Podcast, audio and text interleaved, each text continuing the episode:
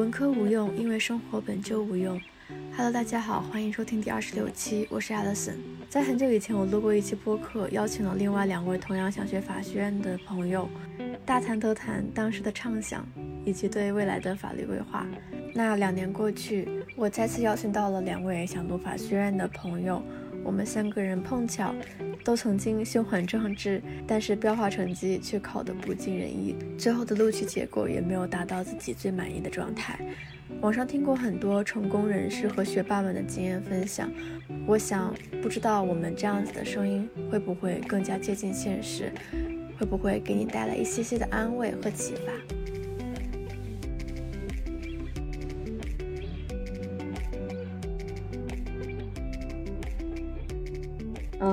那我们就直接开始做自我介绍。然后，Hello，大家好，我是最近在学车，然后呃，在摆烂跟焦虑法学开学中来回摆呃来回摆动的 Alison。Hello，我是 Troy，是现在正在清闲的过着减肥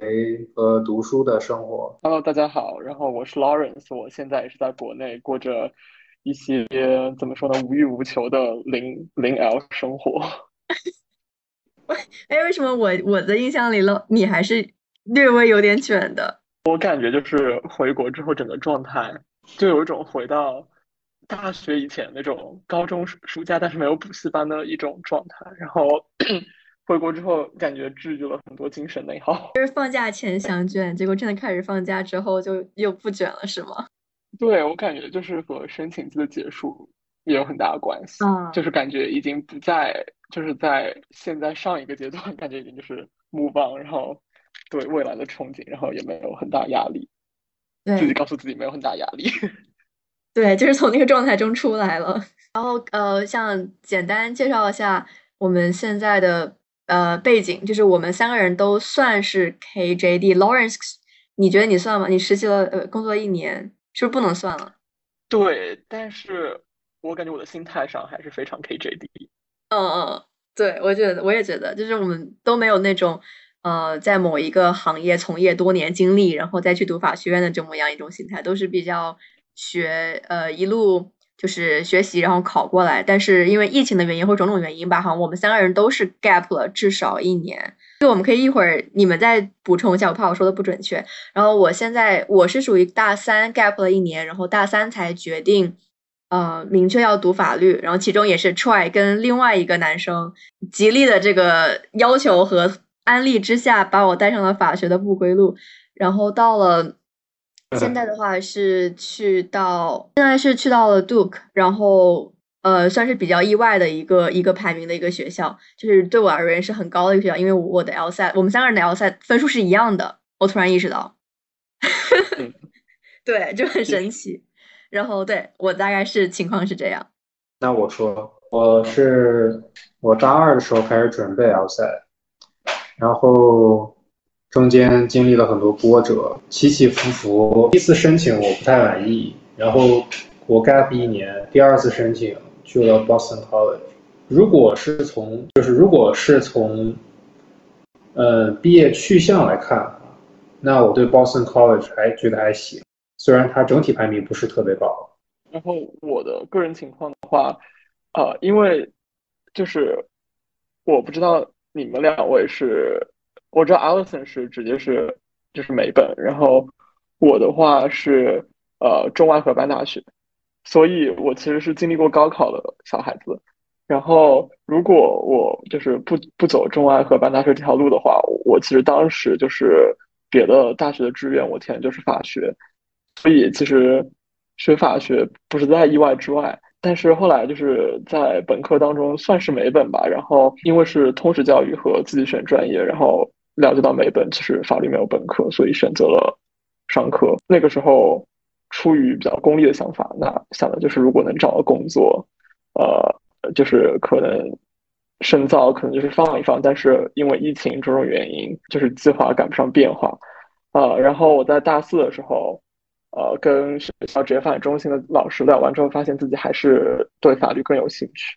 呃，于是那那个时候我其实已经考完 GRE，因为当初也没有确定要升什么研究生，所以就是在疫情期间呃考 GRE，然后 GRE 分数还算不错，呃，当时就是了解到法学院开始接受 GRE 考试成绩申请。我大四的时候其实准备挺匆忙的，就递交了第一年的申请，然后就是被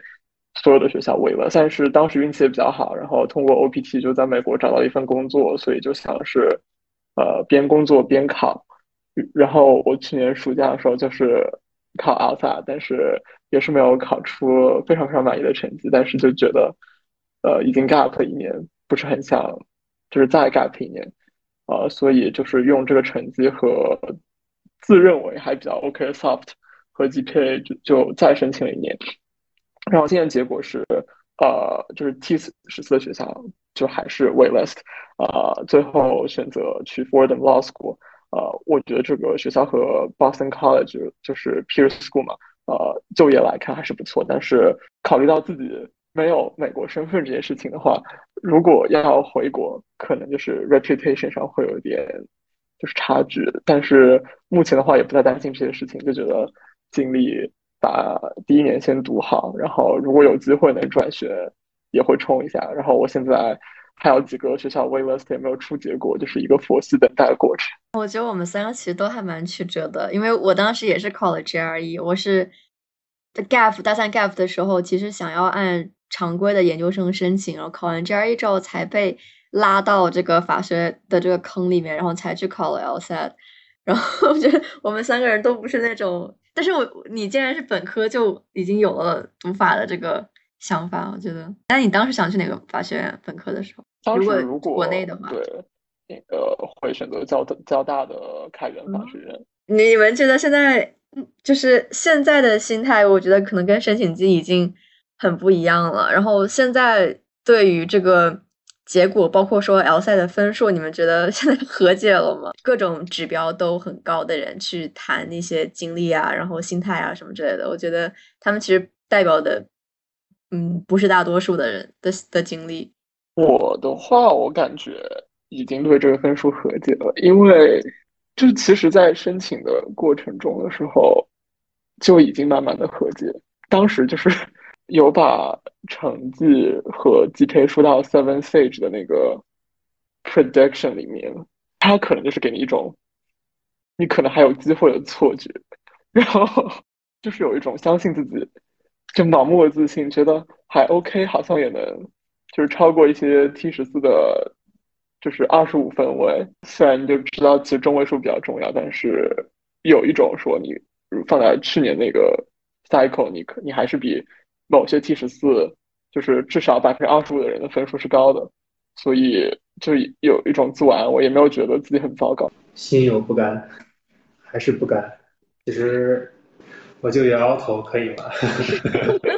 一切尽在不言中，是吗？内心的苦说不出来，是吗？又沉，好的，突然陷入了沉默。你不要，你不要搞完这个这个呃播客之后 emo 好吗？本来本来这个再过几天我就要去广州、深圳，要这个跟 Alison 和她男朋友要线下面基，本来是一个非常愉非常愉快的事情。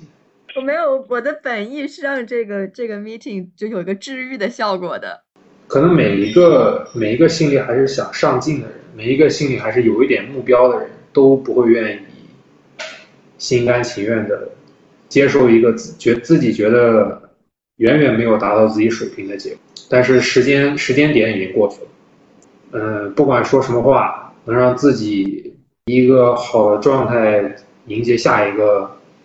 阶段就行，不管说什么话都行。嗯，我就是我，我是不甘心。我是觉得，我觉得这是一种，嗯，就心里憋着一口气，想在法学院在后面更多的这种十字路口上做出更好的选择。每其实我们其实已经我们我们几个大学毕业。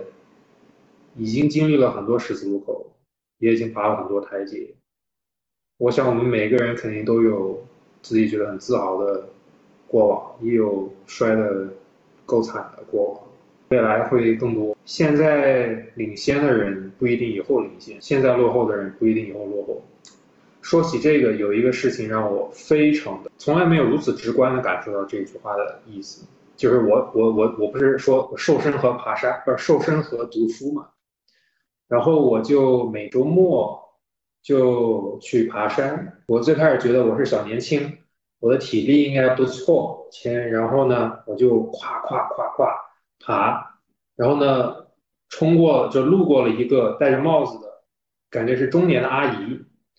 并没有，我并没有多想什么，我觉得这是一个游客，然后我就继续爬爬，夸夸夸往上爬，爬到大概三分之二的时候，我实在受不了，我就停下来，我就呼吸。然后呢，这个时候就是这个阿姨，脸不红气不喘的，一步一步从我身后往上走。然后我当时就是我的肺正在，我的肺正在爆炸，我就想，我不是，我不是，我不是十分钟之前就早早把他甩在身后了吗？我怎么才喘三口气儿，他就上来了？他是怎么上来的？我连我连他的脚步声都没听到，也没听到他的喘气声。你就就是觉得他是飘上来的，你知道吗？那无法无法解释，无法理解，但是他但是又是如此的真实，他就是那一步一步非常笃定的，就是一个小台阶一个小台阶，而不像我，就是先是体力好的时候两三个台阶一起。体力不好的时候停下来休息休息，他就一个台阶一个台阶一个台阶，然后我就只能喘着气儿，然后看他往上走，因为我已经彻底迈不动腿。然后当我终于开始迈腿的时候，他已经在我快要看不见他了，然后后面就再也没追上他。但是他就是用如此朴素、简单又真实的方式扬长而去，完全超越了我。那那一次对我的震撼特别大。一时的领先不是领先，一时的落后不是落后。我被你的故事治愈了。所以我们三个都有很类似的经历，我们都是在这一次明显都能听出来，我们三个在这一次，呃，这一次这个 L 赛这个十字路口上，我们还是心有不甘。对，虽然我们用不同的方式安慰自己，但实际上我们都有自己的骄傲。都有自己的理想，就是对我而言，我还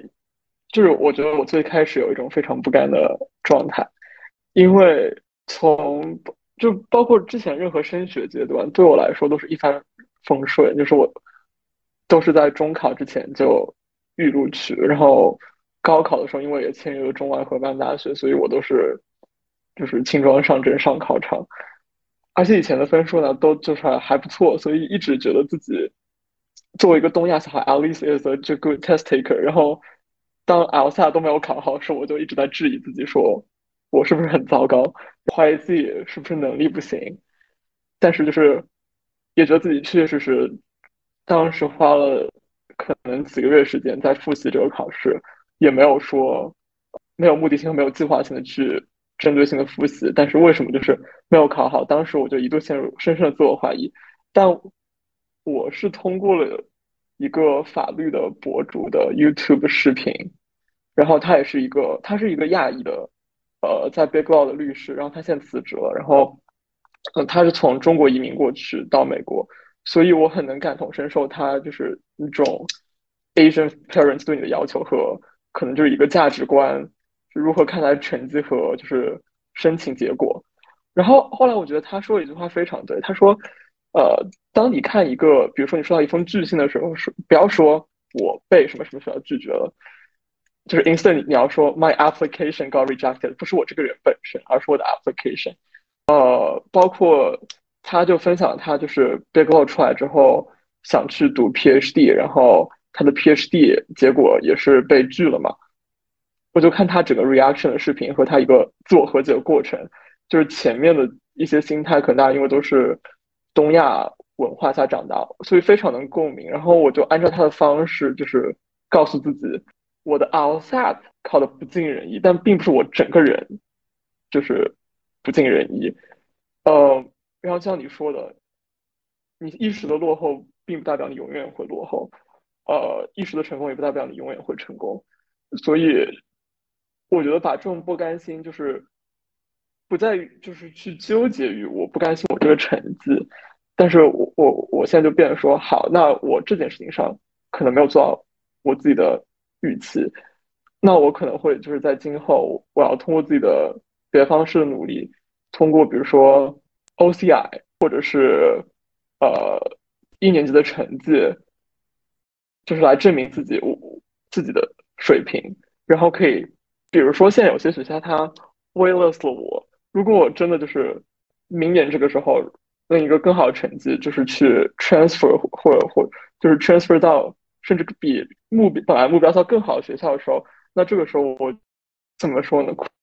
苦尽甘来，或者说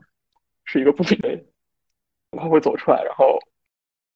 就是会对未来抱有很大期待，然后觉得不再纠结这件事情之后，就可能更好的能够去为未来做准备，然后再回到。因为从小在体制内的教育长大的时候，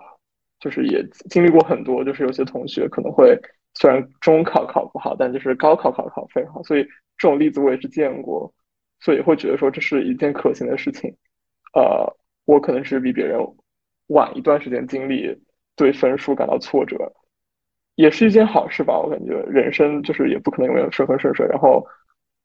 早点经历，然后早点自我开导和就是自洽。我感觉对未来的生活比较有帮助。如果自己过分的就是完美的话，可能自己会活得很累。我很同意。就我记得当时我跟 therapist 聊的时候，就整个申请季其实已经过去了，然后我也拿到了录取的结果。然后 therapist 就说，类似于想想安慰我说，你看这这个最终的结果不是很好嘛？然后你看这一切其实都都还挺好的。然后但是我那个时候就很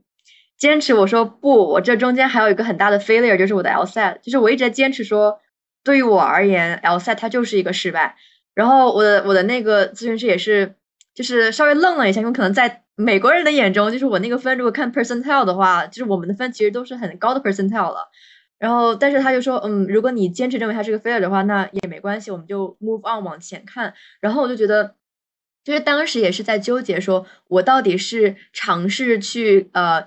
完全扭转我的心态，让我认为这个 LSAT 的分数其实很好了。还是呢，就是我就承认，我还我就是不满意这个分数，我深深的被这个分数伤害到了。但是就是往前看，然后我觉得我现在可能更倾向于后者。就是你现在问我 L 赛，我我不会说我还在念念不忘 L 赛这个分数，然后跟你哭跟你干嘛的。但是我还是很难去说这个分数是个好分数，或者说我其实还是抱有很多遗憾的。就是我还是会感到为什么我的心态就调整不好。然后为什么我就是前一天晚上会失眠？然后为什么就是就这种东西让我感到非常的挫败？就是我还是没有办法，你完完全的就是说，哎呀，这个 L 赛我我丝毫不在意了。我觉得这个东西就是很好的一个结果。但是，嗯，我觉得像 Lawrence 说的，就是要往往前看，你接受这一个双引号不完美的这个点，因为人生总是有不完美的，不如早一点碰到这个不完美，然后你接受它，然后学会如何去呃。接受它，然后如何如何去带着这个包袱往前走的感觉。从头到尾就是还是觉得我们不能否认自己当下那个就是对自己失望的那种情绪。我觉得就是情绪还是得就是宣宣泄出来，不要也也就也不要自我麻痹，说就没有考不好这样。就是我其我其实当初连考了三次 L 三嘛，然后最后一次出分数那个时候就是纽约那种 luxury apartment 不都是有 rooftop 嘛，然后。那个出分是在早上，我就我就知道分数之后，我就是跑到那个楼顶，在那个楼顶角落，就是说就开始给我父母打电话，就当时压力真的很大，然后超级崩溃，然后就看着就是曼哈顿下沉那些高楼，就怎么就感觉就是这么大一个纽约，为什么容不下一个这么小我？然后就是在天台发疯崩溃，就是有一种跟父母就是很大声的尖叫，打打电话，然后确实就是。当下那个 moment 的情绪，就非常真实的就是一种不甘心。但当然，我觉得现现在能就是笑着说这件事情，但是当初的时候确实真的就觉得天塌了。我要分享一个故事，我觉得我因为我的经历也很好笑，因为 Lawrence，你我不知道你当时对我的感受是什么样的，因为你跟我我们俩不是同一天出分嘛，然后我觉得我的那个聊天框，我的反应还蛮冷静的。然后我记得很清楚，当时我是在校巴。我坐着 N Y U 的校巴，然后 Lawrence 跟我说出分了，然后我在校巴上掏出了电脑查了分，看到了分数，然后我冷笑了一声，把电脑关上，然后 继续继续要上课。然后我的就是，我觉得我一直精神一直是处于麻痹状态，像你说的那个时候，我其实没有崩溃的原因，是因为我我麻痹了我自己，然后我一度以为我放下了这个分数，直到有一天，这个事情已经过去很久了，呃，就是已经在这个呃猛烈的去去 send application 这个阶段了，然后我在跟我男朋友玩儿。就是在在那个宿舍里面，就是看电影、看什么聊天，然后突然间我打开了我的电脑，弹出了我之前做那个 LSAT 处理的 Excel 表格，然后那一刻我就崩溃了。就是我看到那个 LSAT 那个 Excel 就是表的时候，我突然间开始爆哭，然后爆哭完之后，我男朋友就说啊，我帮你把它关掉。结果一把那个表关掉，是我的电脑桌面，电脑桌面上面写着什么对呃对过程苛刻，对结果什么呃呃宽容，然后一七五冲啊！然后看到那个桌面，我又崩溃了。那一天那一天是我崩溃的很彻底，然后我才意识到哦，原来我没有放下 这个分数。对，然后身边关心的朋友，就是就是我感觉我是我身身边圈子里面唯一一个在考法学的，然后大家都开始关心我，然后来问我。然后当时就感觉就是在普遍被提起的伤疤就被揭开，然后他们可能也不是很了解 law school is stats game 的这样一个事情，然后可能就是以他们就是 grad school application 的，就是经历来告诉我说标化不重要。然后我每次听到这句话，我就嗯好。可能我们都是在在跟自己比较亲近的人面前才会有情绪的宣泄吧。这个 Alison 坐在 NYU 的校巴上，他绝对笑不出来，也哭不出来。曼哈顿，曼哈顿，曼哈顿每一粒灰尘都是沉重。可能当时 Alison 说不定，我猜 Alison 当时可能也 some tragic event happening around the world。可能 Alison 正在正在生气中，或者正在 emo 中。其实也可以聊一下，大家是怎么走出来的呢？就。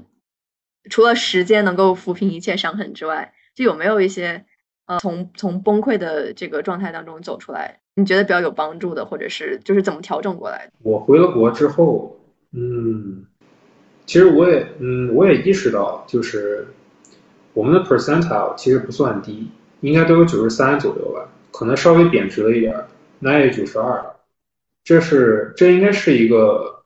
随时间积累的全球的指标了。就是我们已经超过了全球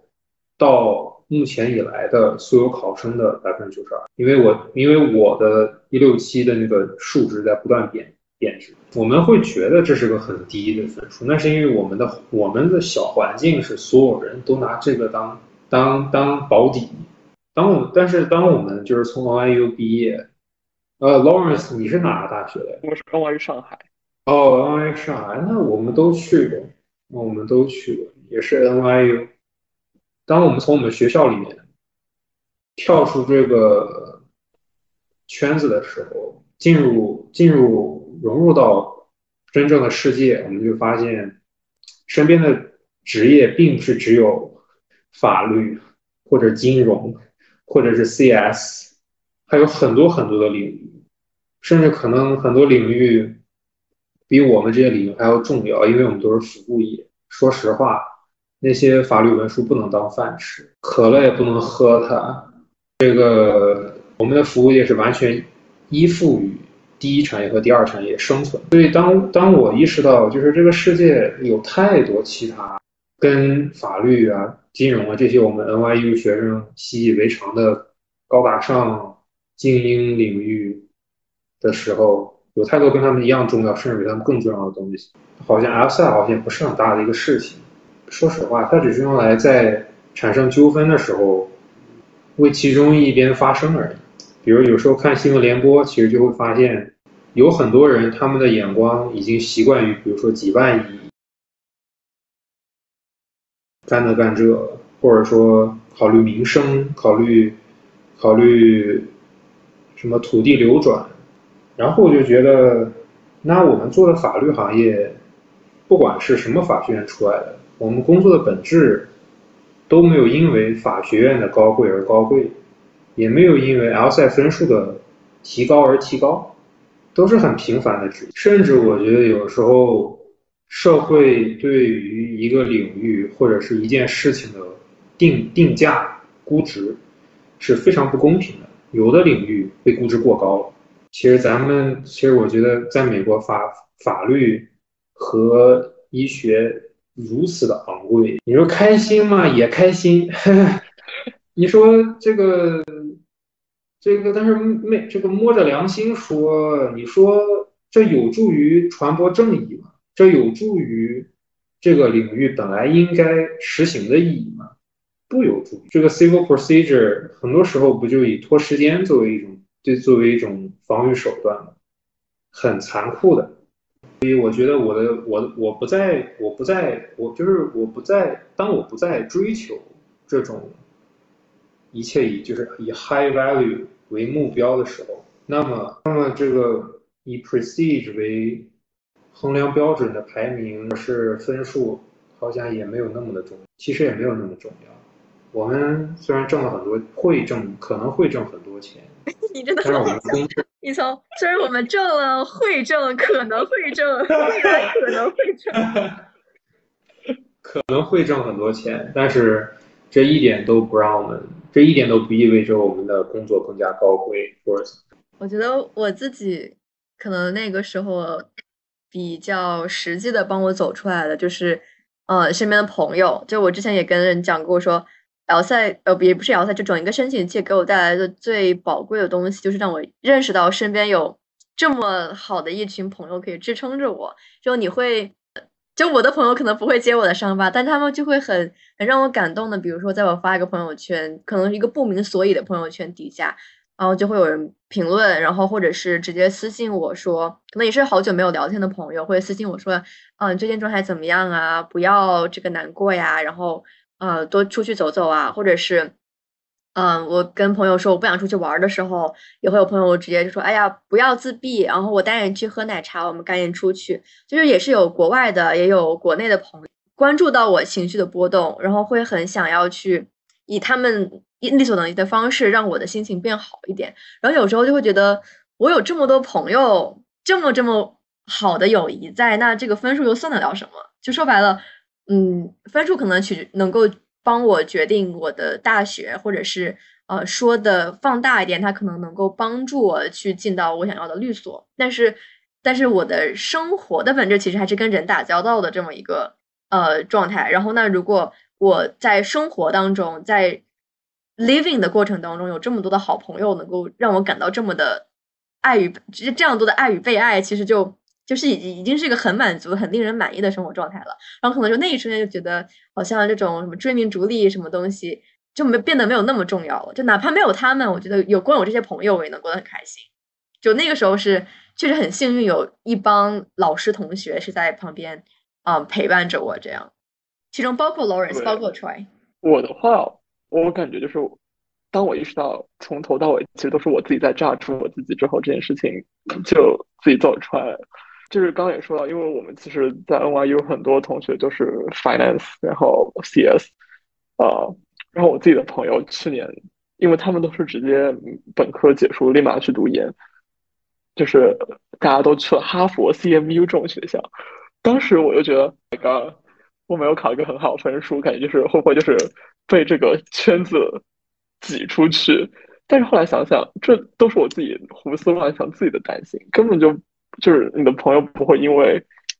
你没有考到一个很好的分数，你进了一个不是那么那么 prestige 的学校，然后就开始 judge 你。可能这种就是把分数和学校的排名 morally associated with 一个人的就整整体的时候，这种观念我就是我一开始是存在的，因为我感觉从小到大，如大家如果在国内上小学或初中的话，就会经常听老师说。哦，不要跟成绩差的小朋友玩，你要跟成绩好的人玩。就是我感觉，就潜意识就会有这种想法。然后包括我后来去了一些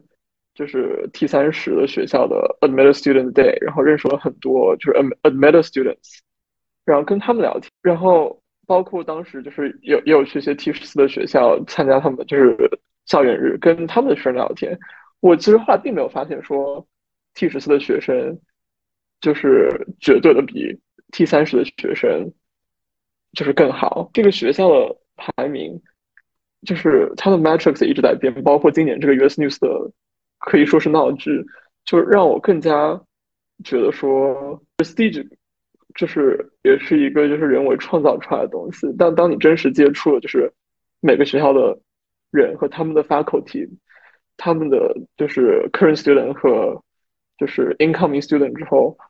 我其实发现就是大同小异。我不再自己去教这件事情，然后另外就是生活上也是，就是跟很多朋友聊天，然后呃，包括跟一些美国本地的同学聊天之后，我也就是会学着用他们的思维方式去看看待这件事情。就是我生活中，包括我的美国本地的朋友和美国教授，他们就是可能他们从小那种价值观。或者对分数的看待就不太一样吧。然后，当我跟我教授说我考这个分数，我去这个学校的时候，大家都是很真诚的为我高兴，就是并没有说哦你应该去更好的一个学校这么这样这样。所以，我觉得很多时候其实更多是来自于自己给自己的施加的无形的一种压力和自我要求，并不是这个社会对你要求。想通之后，我感觉就是非常自洽。刚刚这个。Alison 说起他的这个情绪波动，其实，嗯，所有人的情绪波动，嗯，情绪并不是情绪，有时候并不是单纯因为一件事情就能让情绪从平静一下子到爆发，很多时候是因为很多其他事情累积到一起，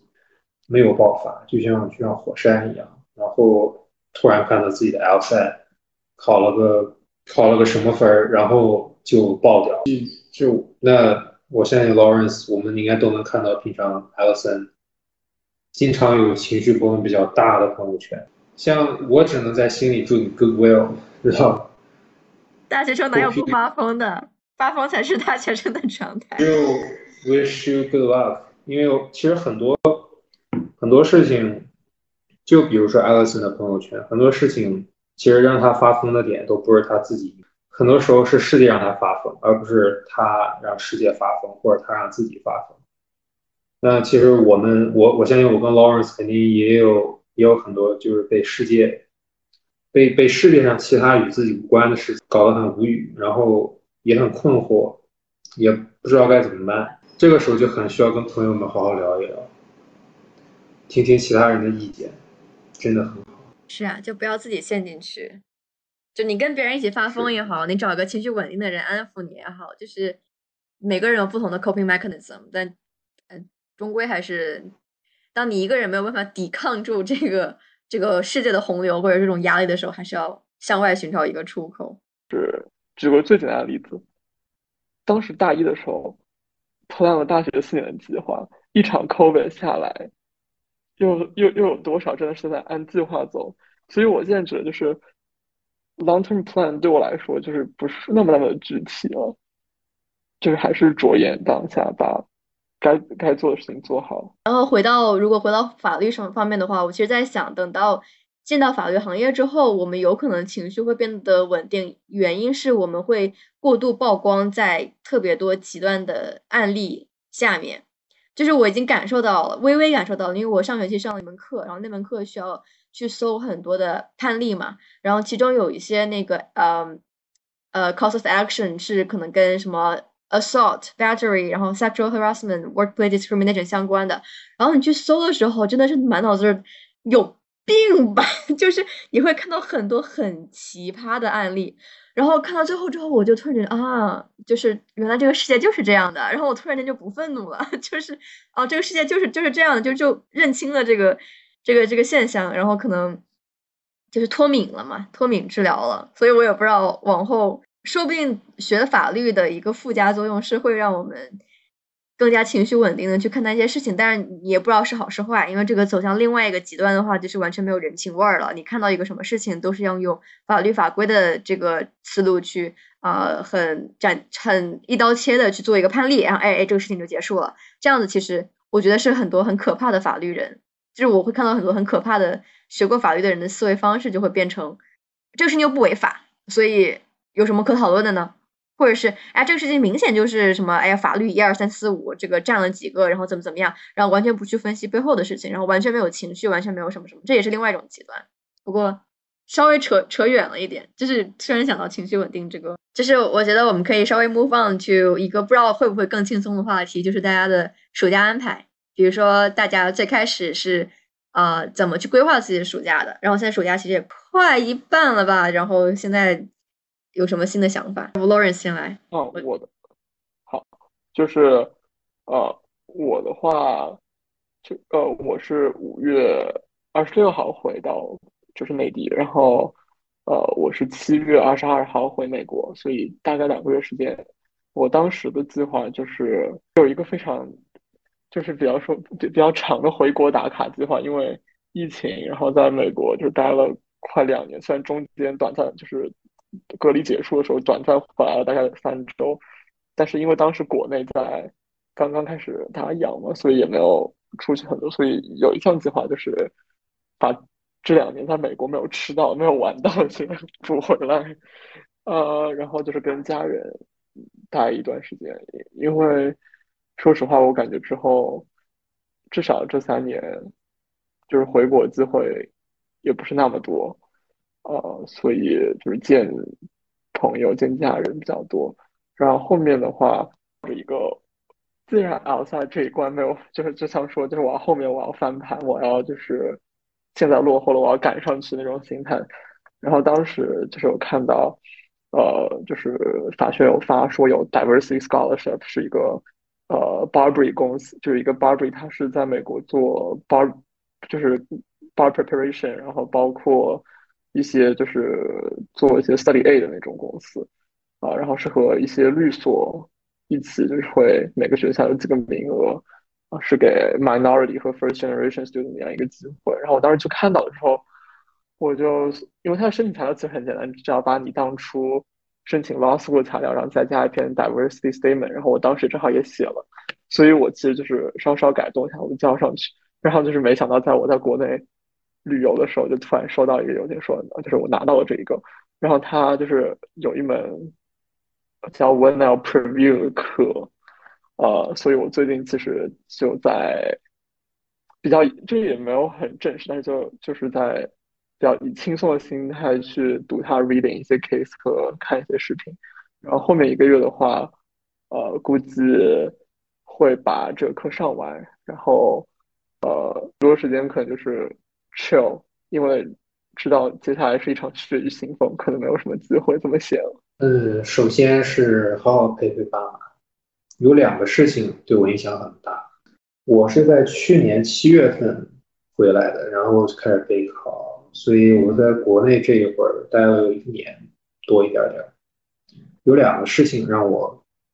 让我让我突然感到就是对爸妈的，这我们对爸妈的陪伴非常重。呃，首先是首先是我那就是我拿到 BC 的录取的时候，这个说起来非常的这个事儿说起来很心酸，让我有点呃，这是我第一次，就是我我我我我晚上。他们睡觉，他们睡觉了，然后我晚上看到，然后啊，行，我出了一口气。我其实并没有什么特别的惊讶，因为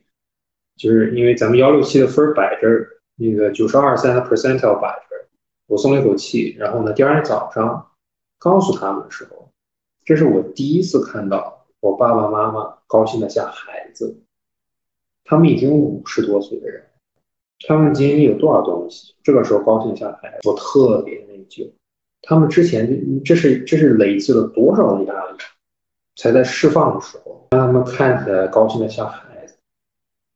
我还拍了视频，这个我这是这这我其实当时我我其实当时没有怎么笑得出来，看他们那么高兴，因为我知道这是因为我给了他们实在太多压力了，我自己可能。对我自己觉得没什么，这肯定是有学生，他们不知道这些，他们没有这样的 mentality，他们承担了，他们在我面前之前一直没有什么太大压力在开导我，之前显得我更有压力，现在一看到释放的时候，才发现他们积累了远远比我更大的压力，是很愧疚，觉得之前总觉得他们已经操劳半生，实在是不想让他们再更累了。但是还是觉得，因为我是他们的子女，所以他们会不由自主的把这个压力累累加起来，觉得很亏欠。就是我跟你的经历其实比较相似，就是虽然就是我不在国内当时，但是，呃，我我其实十十二月初的时候就拿到了 GW 的 offer，然后当时我自己可能就是跟你一样，就是哦有学上了，然后当初后来我跟我爸妈讲，然后然后后来就 GW 会给我留的 permanent address 寄了一些学校的 merch，然后到中国家的时候，然后就是我妈就是比我还要开心。然后后来他就说，他其实，在知道我对我的 Elsa 不满意之后，他他说他其实也就是晚上也不是很能睡着，然后一直在想我这个申请的事情，然后毕竟还 gap 了一点。然后他说那天之后知道我被录取了之后，他就终于能睡好觉了。所以我觉得很多时候，就是父母的压力其实比你想象要大吧。呃，虽然他们可能也会说，呃。不管怎么样，就是无条件怎么怎么，但其实他们也会有这种压力。然后是我可能在美国，就是除了跟父母打电话视频是看不出来的。这次回家之后，就发现他们把那些就是寄到中国的那些学校的一些文件都整理好，给我放好放我的房间。我感觉就是跟你一样的感受。然后第二件事情就是我在过年的时候，过春节的时候，呃，我老家是山东的。所以我的啊，我我我我我爸爸妈妈和我们三个人都是山东人，所以我们所有的长辈儿亲戚都在山东。然后回山东，嗯，在在爷爷奶奶、姥姥姥爷这一辈儿里，还健在的就是姥爷，就是我妈妈的爸。然后我去看他，我第一面，我我我我第一面看到他，我我看到他是那么的衰老，我当时是愣在原地，我当时不知道怎么处理，就是他是怎么变得这么衰老。我的这种准备是还是像以前一样，一个比较有活力的、满头白发的老头，比较有活力的满头白发的老头。我看到是一个虽然还是言语中、精神上很有活力，躯体的衰老那是已感觉已经到极点了。然后我我是去我们去了他去了就是去了他家，然后我看到他那个相片上是他十七八岁，就是他以前是在东北挖矿。就是国家的那个第一批那种挖矿工人，看到他年轻时候的照片，我也就是刚刚毕业，我们也是刚刚毕业，刚刚拍了自己的毕业照，我觉得他跟我们差不多年轻。我看看左边，他那么年轻，有朝气的样子；看看右边，他现在如此如此衰老的样子。在这个在这个时刻，我对什么叫弹指一挥间。感到又就是感是一种这种很心酸、很悲痛的理解。他看着他年轻的照片，他面无表情。我在那儿半晌回不过神来，我在左看右看，左看右看。然后我就想着，我们自己有一天也会。I mean, when you graduation, Taylor Swift, is all yesterday。但很快我们也有可能行将就木一般，就是在那一刻。我突然意识到，就是时间的流逝是最无情的事情。然后我再看到我的父母，然后看到他们，我就，然后我就算了算时间，我想，等我毕业二十七，工作三年三十，他们的六十了。哎，再说下去都要哭了。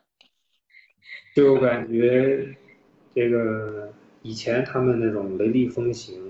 我觉得对于留学生来说，以前年轻的时候，你说你说艾斯，你说，嗯嗯，我说我觉得对于留学生这种，呃，恐惧也好或者什么的，可能更胜一筹，因为大家在国外有时候一一待就是三年，尤其是我觉得到了法学院，我们暑假应该不会回国，三年三年的话，除非是找不到工作，除非美国一点工作都找不到，但是。就是从职业发展方向来讲，主假是肯定不会回国，顶多寒假回那么几天。嗯，就其实已经提提早进入到了一个工作的状态里面了。然后又是就不像是说什么上海跟跟呃这个山东的这个距离，或者是北京跟山东的距离，而是中国跟美国的距离。就是这个东西是嗯很难去跨越的，这个物理距离在这里。然后可能就更加会感受到，就是其实时间感觉从嗯我们的下一步开始就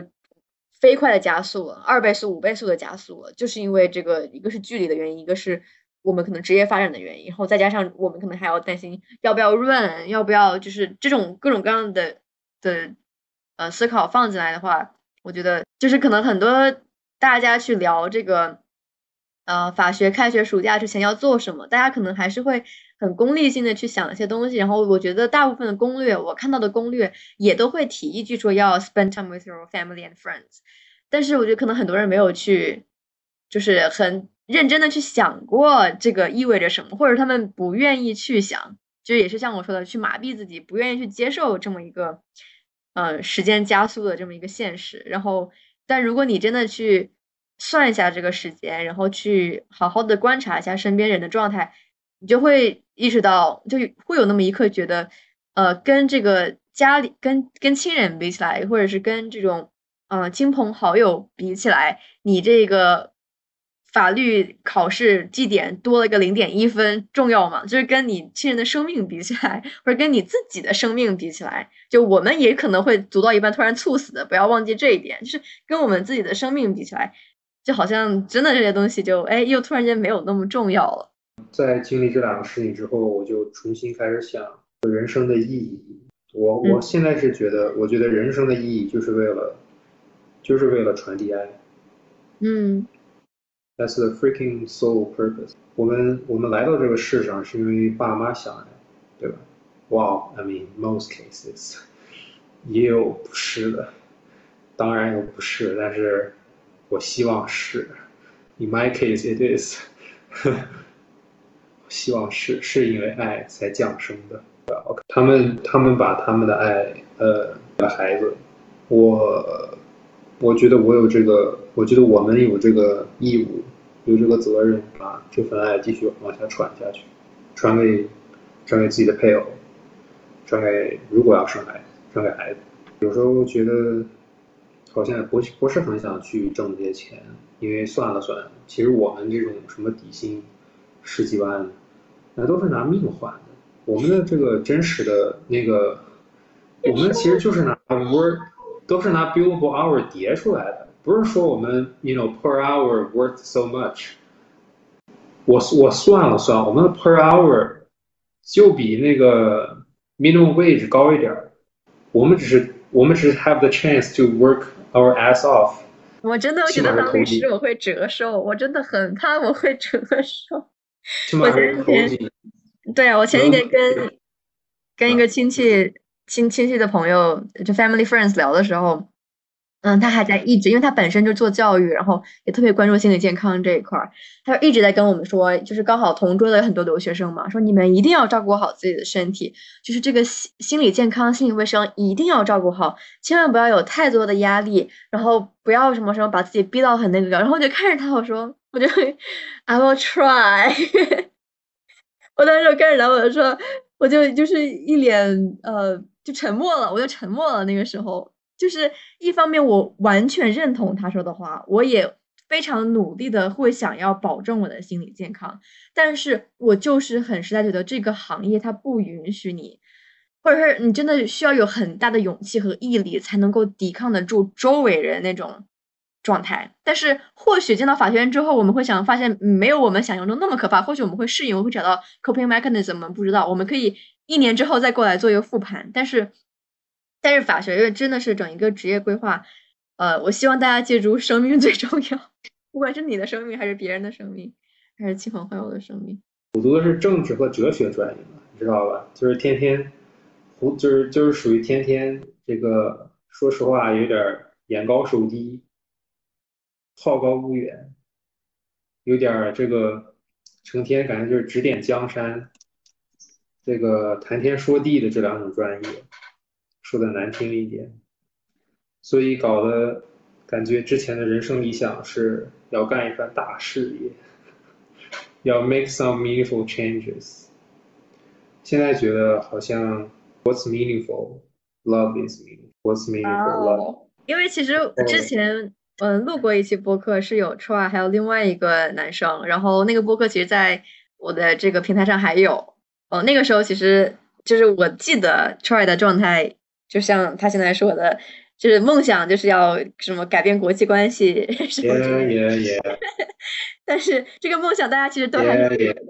改变社会的梦想大家还是要有，但是确实经历不同，就每一年都会有不同的心。我嗯，其实我本来想说留到最后，是因为想要大家开导一下我，但是我突然觉得现在已经被开导成功了。就是我我的心态一开始的时候，呃，是很摆的，因为那个时候说实话，就是我对于这个申请结果我没有办法抱怨，我确实是一个惊喜，意外的惊喜。呃，然后那个时候又大概零零散散的看过一些什么 YouTube 视频，说 What to do before you 呃 you start your law school，然后很多人都会强调要去休息，因为这是这个这辈子可能为数不多的休息的机会了。然后所以暑假之前我的心态就很彻底，是玩休息，spend time with family and friends，然后旅游，巴拉巴拉巴拉。但是到暑假，然后开始说，哎，我要做点规划了。我最近干的一件事儿呢是。前两天吧，我大概花了两三天的时间，我把能找到的 YouTube、Reddit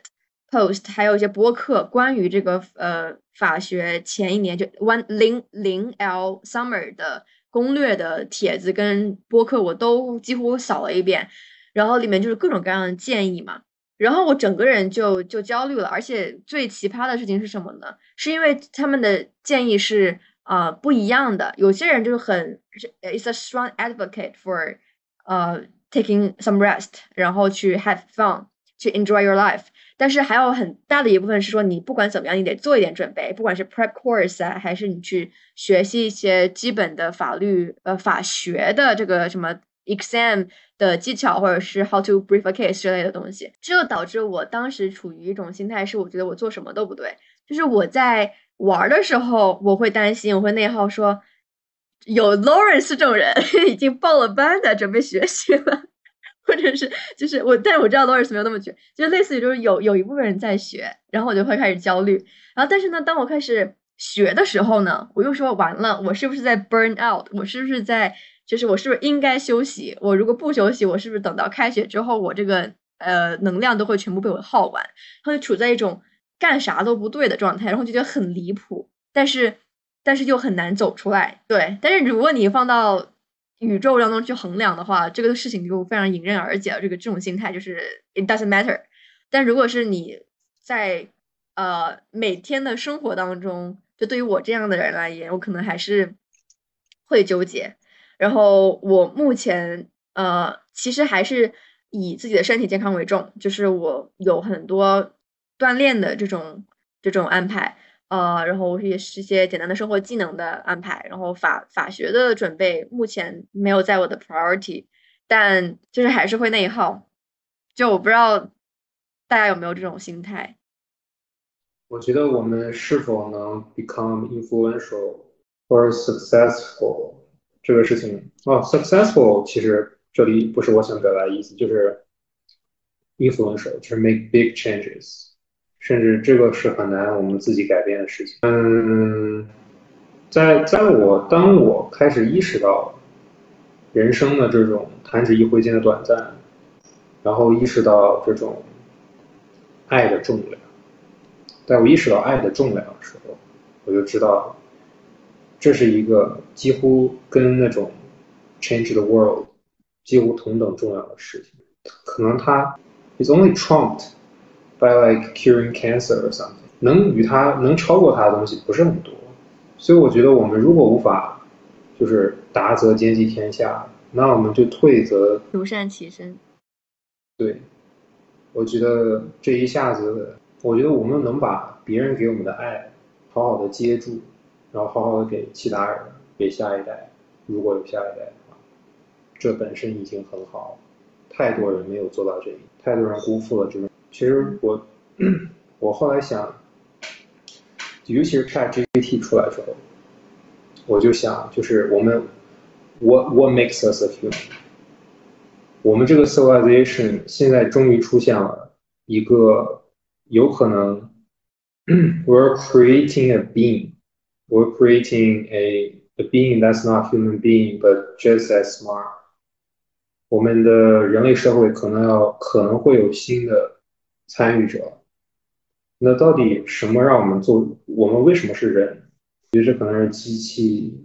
也无法获得的东西。所以我觉得能把爱处理好就很了不起。所以这个心这样真的没有什么理由可以教。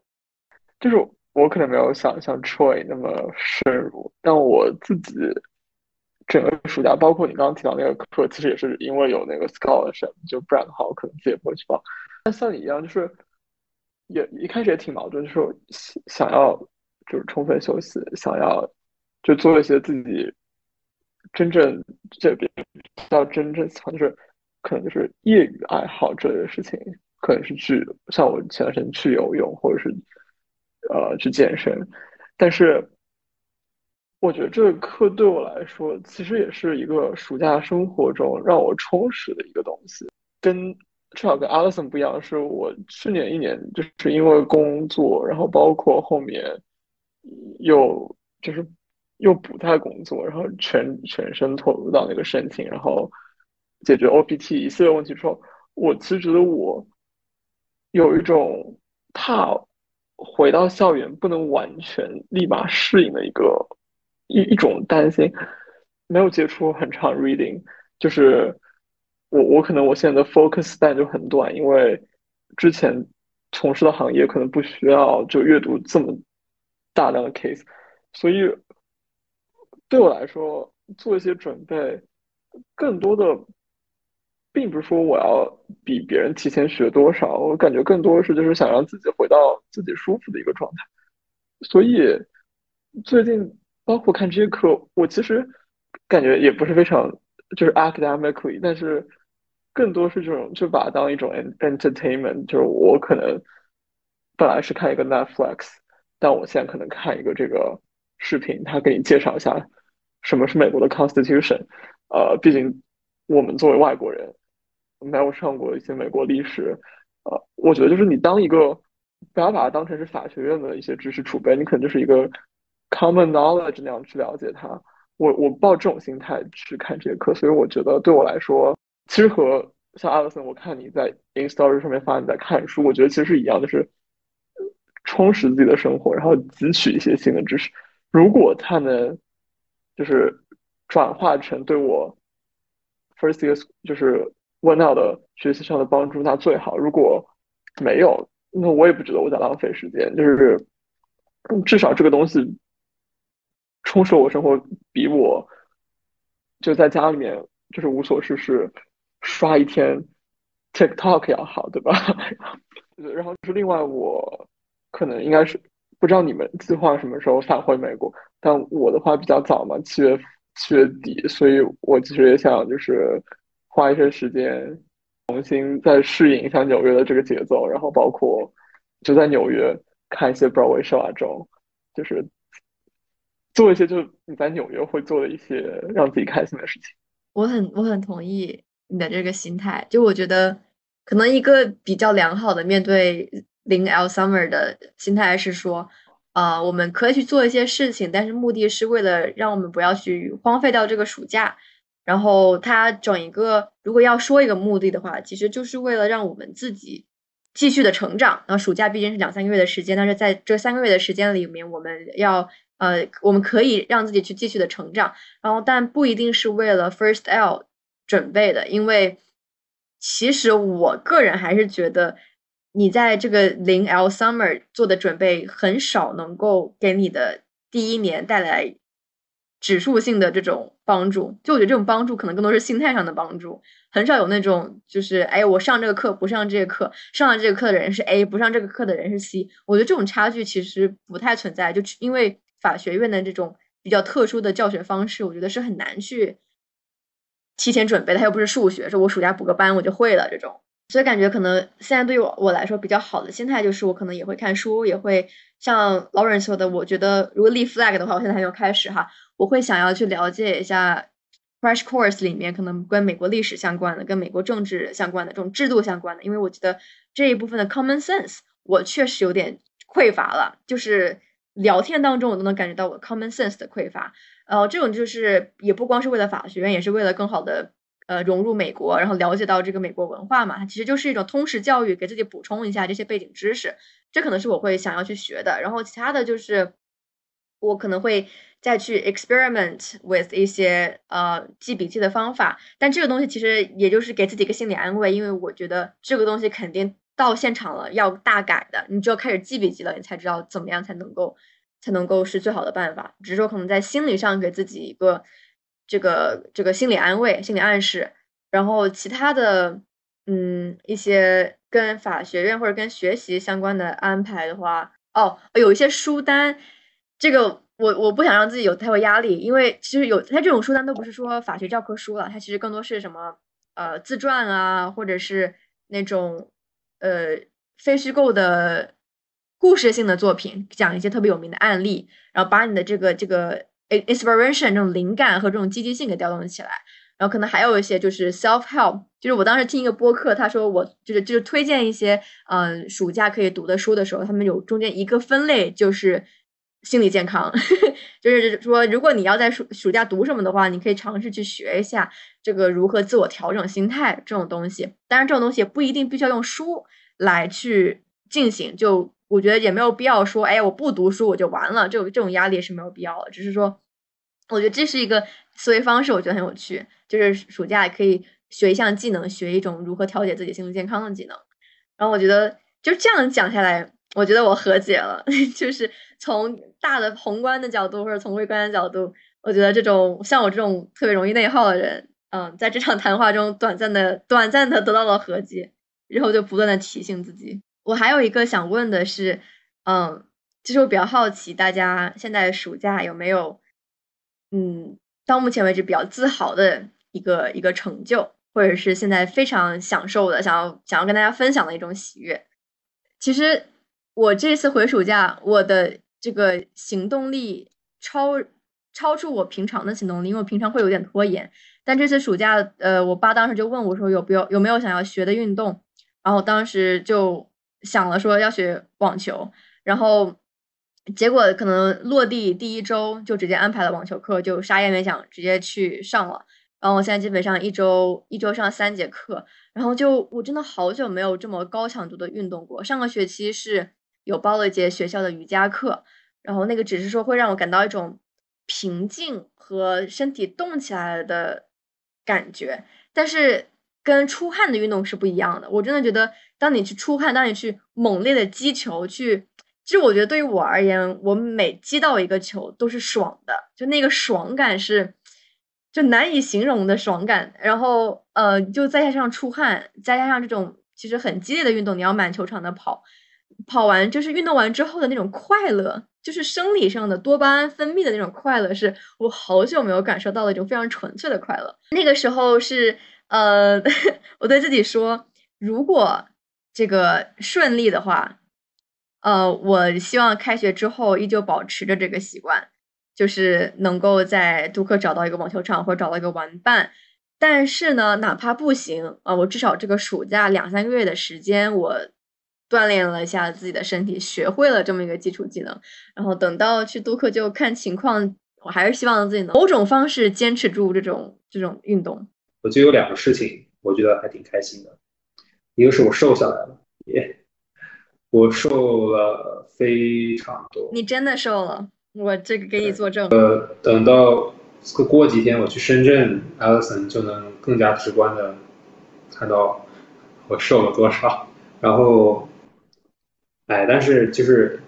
就肌肉也完全几乎是完全丧失了，有一点点心疼。好在这是失而可以失而复得的，也还好吧。嗯，体重太大确实是对健康非常有害的一件事情，所以还是瘦下来好。我能短期迅速瘦下来，我觉得，嗯，然后就是我读了一些我觉得对我还是蛮有影响的书。我之前一直觉得我在美国，我们其实我们都在美国学了很多年。我们对西方的了解，接受的是西方的教育体系的思想，身边围绕的人也多是美国人。我们所熟知的国情是美国的国情，我有时候就觉得自己对中国的了解还是太少，因为像我是美高嘛，所以我十五岁的时候就出国了。我想好好再了解一下这个国家，所以我从我从我能找到最老、最古老的书开始读，我想了解一下中华文明它怎么来的，尤其是这也是我在政治和哲学上的一个探索吧。就是西方哲学学了这么多，西方政治学了这么多，you know American democracy 看了这么多，但是我对中国的政治制度的来源，其实只是小时候 总是听人，就是只是小时候在义务教育里面包含那些孔夫子、百家姓而已。但是其实每一种政治制度都不是大风吹来的。每一种政治制度的形成必定有一个复杂的过程，也有它必然会存在的原因。所以我觉得还是我应该要严肃的追根追根溯源一下。所以我就从《尚书》和《周礼》开始读，然后我确实发现了一些让我感到以前从来没在乎、从来没想到过的事情。就是我看《尚书》，《尚书》是从夏书，就是夏朝开始说，《夏书》《虞书》。虞就虞，呃，虞书就是夏，然后是商书，就是商朝。但是前面虞书、商书就得是寥寥几字就过去了。然后我我想，这个这个尚书不是孔子他编撰的，我当时想他怎么不多写一点？我当时特别遗憾，我想孔子，你要是能把这个怎么中国怎么从，其实学学政治，大学学的政治。断代断层特别严重，我们直接开始讲 American democracy，好像它是，you know given by God，就是从天而降，就是确实，well well well founding fathers of America 确实是他们继承了，他们看到了欧洲的 monarchy 的很多坏处，他们确实是，确实是用他们的聪明才智创创创造这么一个制度，但是他们也是看到了欧洲的。这种嗯封建制度的坏处，才明白要打破人类社会是怎么从最开始的氏族到奴隶制社会，又怎么从奴隶制社会就到封建社会？封建社会怎么去了资本主义社会？感觉自己从来没有好好了解过我所处在的这个文明和物种，就是我是一个人。都说商朝商朝那会儿是奴隶制国家。当时我很，我当时看着的时候很希望孔子能多写一点，多写写他们怎么对待奴隶，跟美国后来的对待黑奴是一样的吗？然后又是怎么就是慢慢的大家发现奴隶制社会不行，怎么变成了封建社会？中间是谁提出了什么个学说？有没有谁提出有什么理论？我当时好希望孔子他这个圣人先师能多记一点。后来我发现他为什么记得少，后来终于明白。我看了一下，就是夏朝、商朝、周朝的历史，原来对于孔子来说，夏朝和商朝也是一千多年前的事情。我以前从来没想过，我以前总觉得孔子那夏商周，孔子不就是他他仨不就是在一起的吗？孔子不应该挺了解的吗？就像我们我们好像对清朝、明朝也很了解，好像对民国对吧？我们的中国的上一个政权是民国，再上一个是清朝。我们好像现在如数家珍。在那一刻，我终于体会到，就是五千年的时间多么的漫长，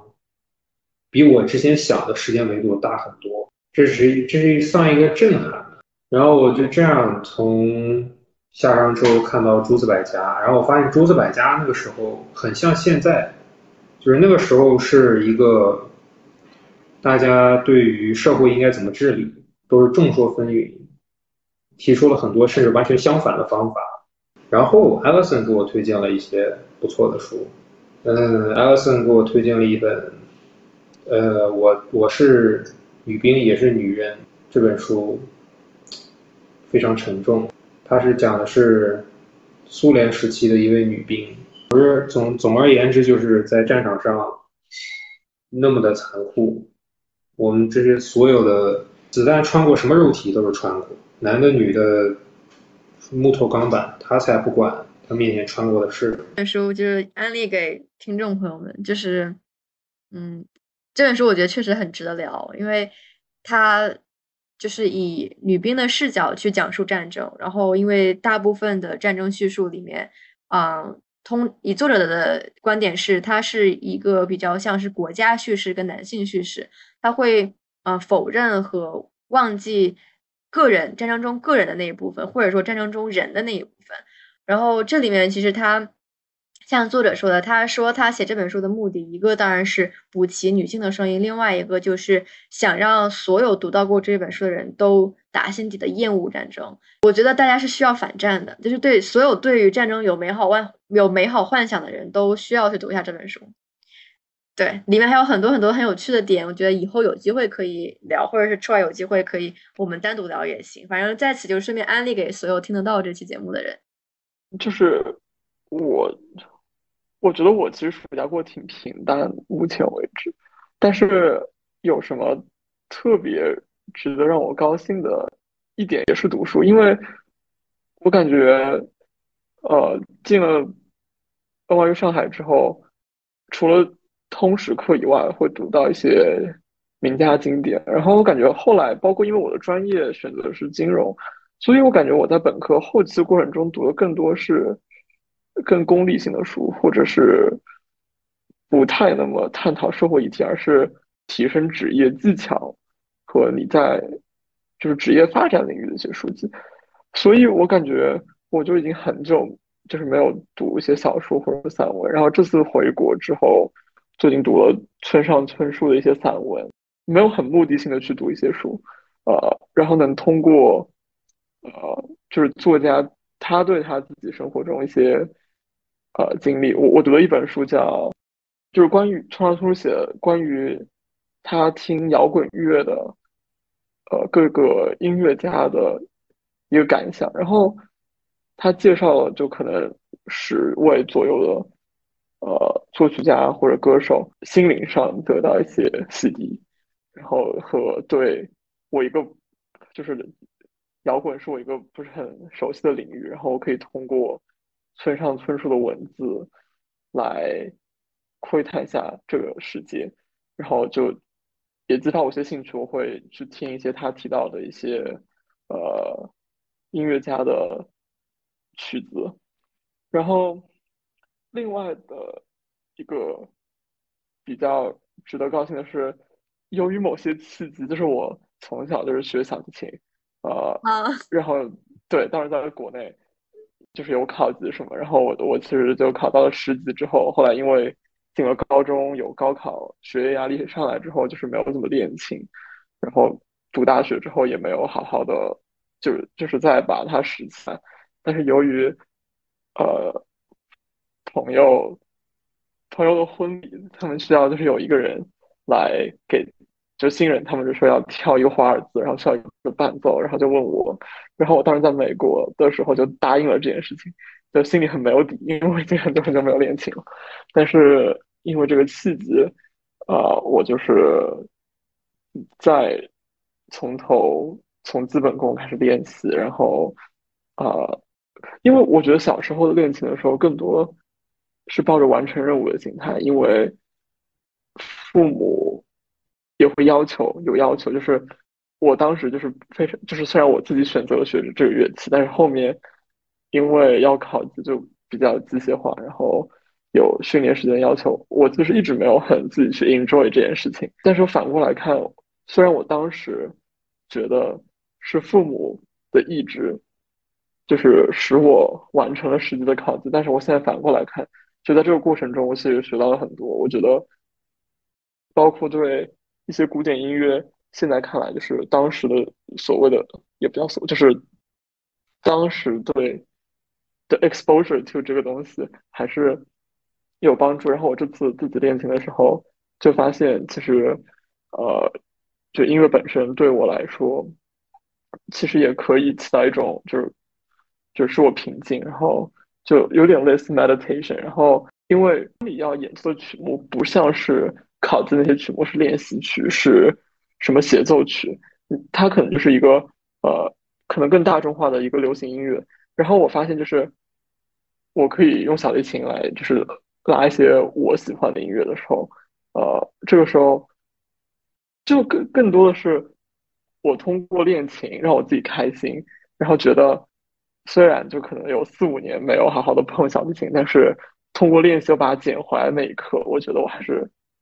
觉得这就是就是说你为什么以前所有的经历都是有帮助的。你你练习在那边不是说很快就会荒废掉，虽然就是用尽废退，但是我觉得就是当时练了十多年，这个基础在这边，就是还是能找回来。然后我现在也很感谢我父母，当时就是有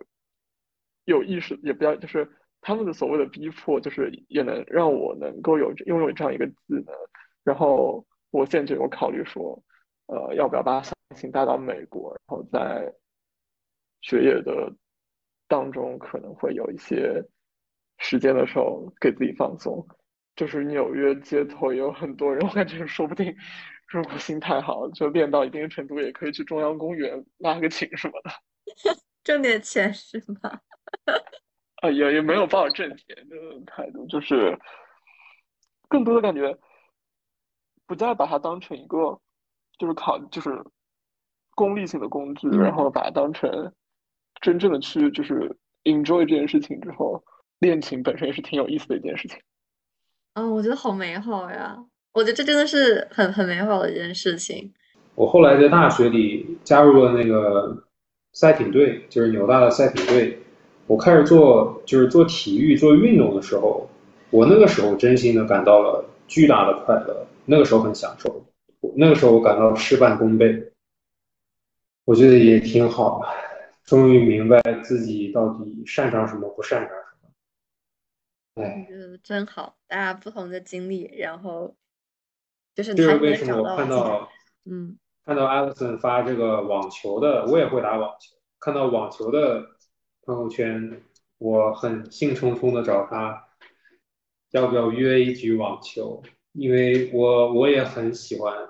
我也很享受那种运动的快感。哎，我现在觉得就是运动，就是我现在非常相信，就是就是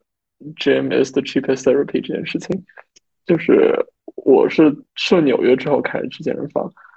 一开始的时候也非常也不叫身材焦虑，只是觉得就是身边都是大佬，然后很害怕，然后特别是上一些 group fitness classes 的时候，感觉被健壮美国人包围，然后，呃，但但是后来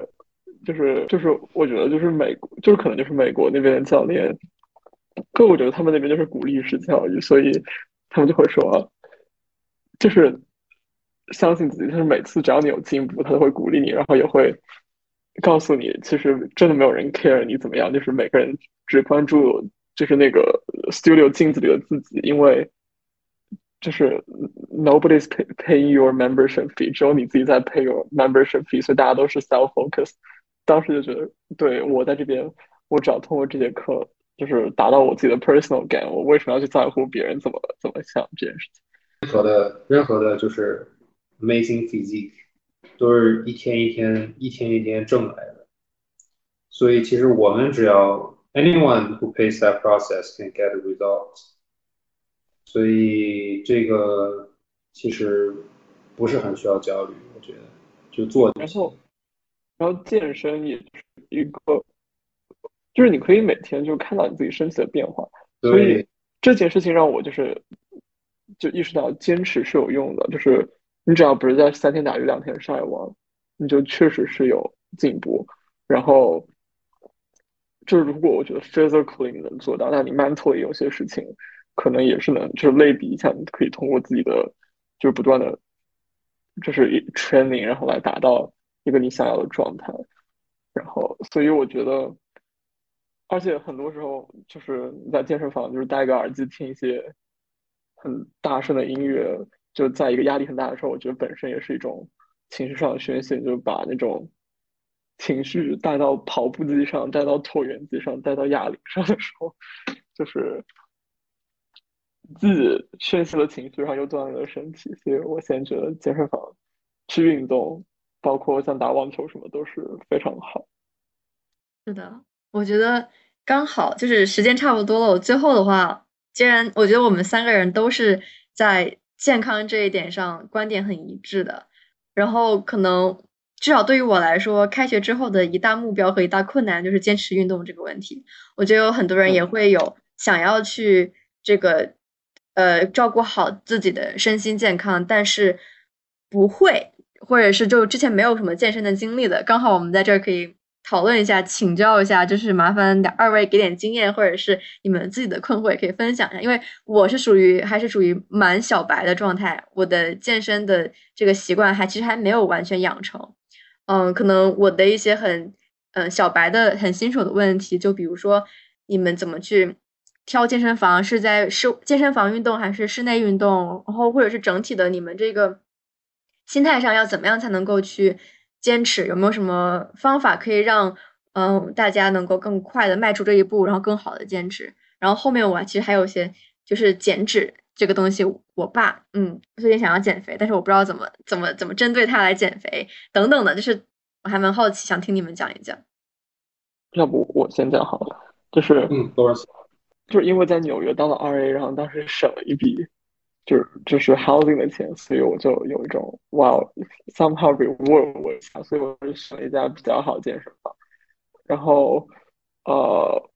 这健身房就是有很多团课，就是只要你是他的会员，你就可以上无限上他的团课。我一开始是没有什么基础，所以我就是先通过上团课，然后我就慢慢的发现他的课就是还比较 diverse，有瑜伽，有什么 cycling，然后有 cardio，然后包括包括就是 strength 那种。我就是我就是觉得最开始就要勇于去尝试不同的东西，看你比较喜欢什么，然后你可能可以找到你比较喜欢的 style 的，就是 group fitness instructor。然后我的我就是很长一段时间，我就是在不断的尝试，然后选定我比较喜欢的课，然后每周就先排一个 schedule，我周几上什么课。然后当初大四在上学的时候，因为时间比较紧张，所以更多时候会在就是 early morning 或者是就是下晚上放学之后那个时间去上。然后这样的话，就是这个 location 的话，也我觉得也比较重要，就是最好是你在，要么是在你的家附近，要么就是在你学校附近，就是不需要额外的通勤能达到地方，能更能够更方便你去，就是 stick to your planning，然后一步一步，然后后来上班之后就是就是因为当时是 hybrid，所以我觉得 flexibility flexibility 也比较够，所以我还是呃会就是几乎每周可能只休息一天，然后都会去健身房，然后这时候我会可能不是每天都去上 group fitness，就是有的时候就可能自己练，然后你在健身房也会认识一些就一起上课的课友，然后时间长了之后也会开始打招呼，然后建立一个比较小小的 community，然后大家可以互相就是指导，然后有更更有经验的人可以来教你，然后我觉得很多时候也是要不不用就是感感到不安，我觉得不会你就去问教练，团课教练，他们有就是很多也都很好，你下课之后问他们问题也会乐于解答，然后呃像我就觉得如果再找 personal trainer 就有点就是 out of budget，所以我也会就是通过一些现在的手机上的一些 app。你可以跟着他练，所以然后一旦养成了这样一个 routine 之后，就是你哪天你不去健身，反倒觉得今天好像少了些什么。这这个时候，我觉得就是不太需要有人去督促你。然后我后面对 law school 的一个 plan 的话，因为我知道肯定会比之前两年忙，所以但我一直是个 morning person，所以我自己可能。可能会就是比较早的去健身房，就是一天的开始以运动开始。但当然，这现在是计划。我觉得我也可能需要一个，就 orientation week 的时候自己去尝试，然后看怎么样找自己最适合的一个节奏。呃，毕竟就是学生肯定是以学习为主。如果一旦我觉得，呃，就是就是去上团课什么影响到我上学 schedule 之后。我目前至少在 o n e l 的时候，我我会先 prioritize 我的学业，因但是基本的就是身体健康还是得保证。但是我觉得我可能不会苛求我我给这一年我计划一个我要增肌多少或者减脂多少，我可能下一年就是只要保证现在每天就 stay active，我就觉得是 OK 的一件事情。我觉得，嗯，我觉得健身，不管是增肌还是减脂这两个大方向，都，嗯，不管是增肌还是减脂，它其实都是对，就一共就是两个因素，一个是身体，一个是一个是心理。我觉得身体是最容易，身体这个因素最容易，因为它的身体的规律是铁定的，一个是吃，一个是练。嗯，比如说，如果是要是要是想走减脂这个方向，那在吃上面，首先就是要把碳水，也就是米饭之类的减下去。这个包括比如说甜味饮料，任何含糖的东西。什么酱油、鱼露、蚝油？我们如果看它的食品配料表的话，其实它的糖，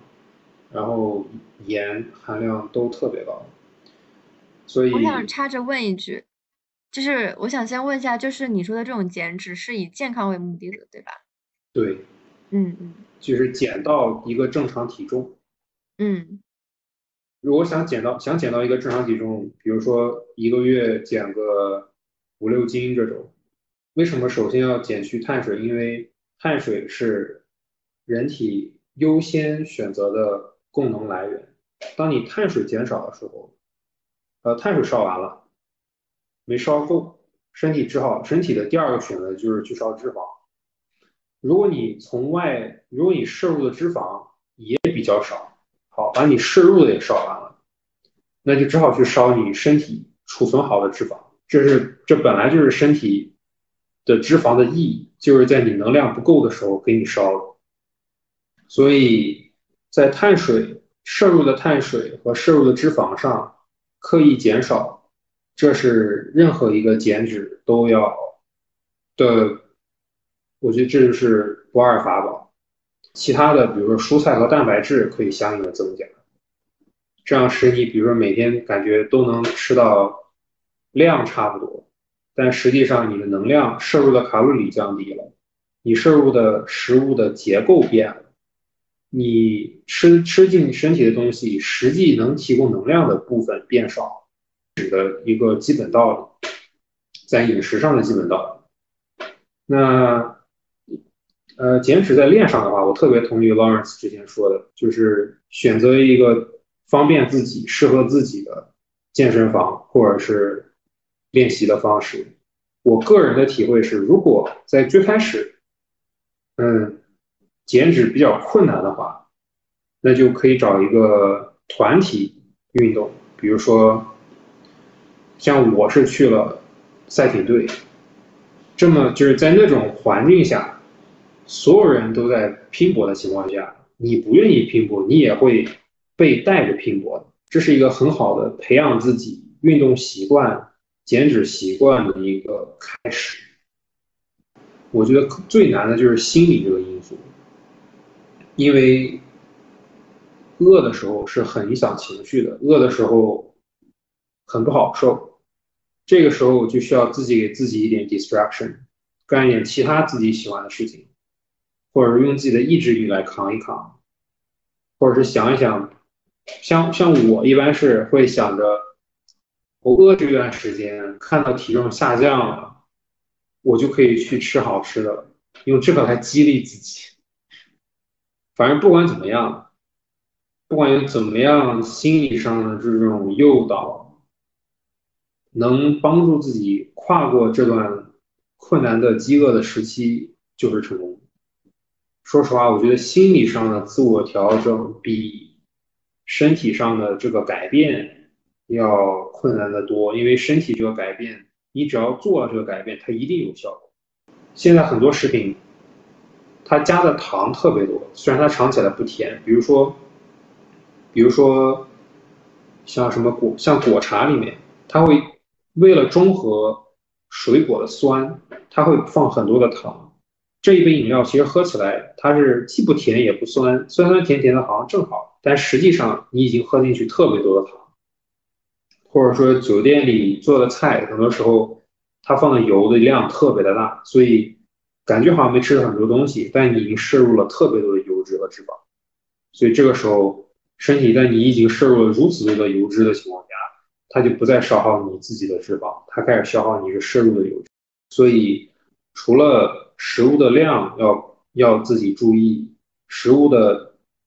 摄入食物的结构要注意，还有就是烹饪方式要注意。很多时候自己会不经意间吃下很多有高热量的东西，但我们自己还不知道。主要就是它增肌、增肌跟减脂的区别，主要就是在饮食的结构上和练的方式上。饮食的结构上，嗯，蛋白质的含量要高很多，最好是每一公斤体重要有一克的蛋白质。比如说我现在是八十五公斤，不到八十五公斤，那我就是一天要吃八十五克的蛋白质。如果我想在比较有效率的，在以一个还不错的速度提这个增肌的话，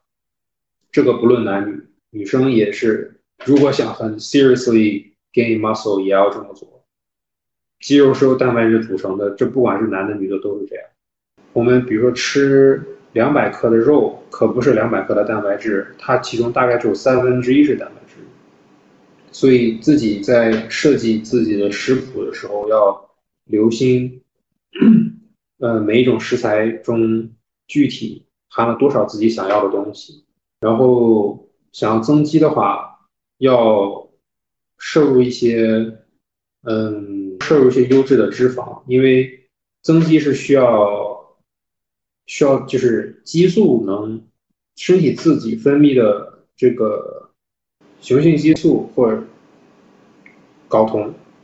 是能促进肌肉的生长，但合成这种激素是需要脂肪的，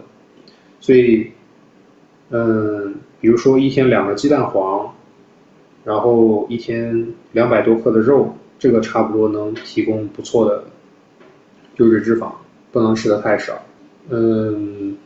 好像然后要喝大量的水，因为。消耗想消化蛋白质、消化脂肪需要很多很多的水，然后在然后在训练上，我是不是说太多了？你非常的详细，我觉得 就是如果后面没有什么，就是还有没有特别特别特别需要注意的？没有的话，OK，就这样，我觉得没有了。好，我私信，我觉得收获非常多，我私信跟你好好聊一聊，如何给我给我爸定制一个 减肥计划，包括。包括给我男朋友，哎，但是哎，你会算那个什么正常的体脂率之类的，还是需要去医院检查才知道你你是否需要减脂？体脂率需要机器去测的。哦，OK，那我就先先先不给我男朋友压力，非常非常的收获满满，就是心态上还有还有实际的这种规划上面，嗯，而且我觉得。就是我觉得我们三个人甚至可以定期的复盘，比如说开学之后，呃，一周或者是寒假，因为我估计就是真的开学了是没有时间录播课的，所以就这个目标我就其实先不立这个 flag 了。但是比如说放假的时候，一年或者怎么样的，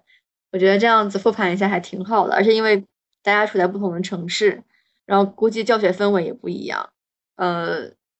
我觉得还是，我觉得我预想得到，到时候聊天应该会有很多有趣的观点或者是不同的东西给它碰撞。好的，我觉得很不错，大家可以互相加一下微信。我真的觉得以后还可以再聊。非常感谢 Alison 组织这个谈话，那就拜拜。好，谢谢。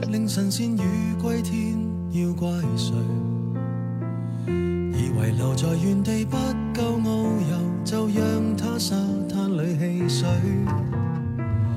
那次得你冒险半夜上山，争拗中队友不想撑下去。那时其实尝尽真正自由，但又感到没趣。不要紧，山野都有雾灯，顽童亦学乖，不敢太勇敢。世上有多少个缤纷乐园任你行？从何时你也学会不要离群？从何时发觉没有同伴不行？从何时惋惜蝴蝶困于那桃源？飞多远有谁会对它操心？曾迷途才怕追不上满。街赶路人，无人理睬如何求生？还同大了没那么笨，可以聚脚于康庄旅途，然后同沐浴温泉，为何在雨伞外独行？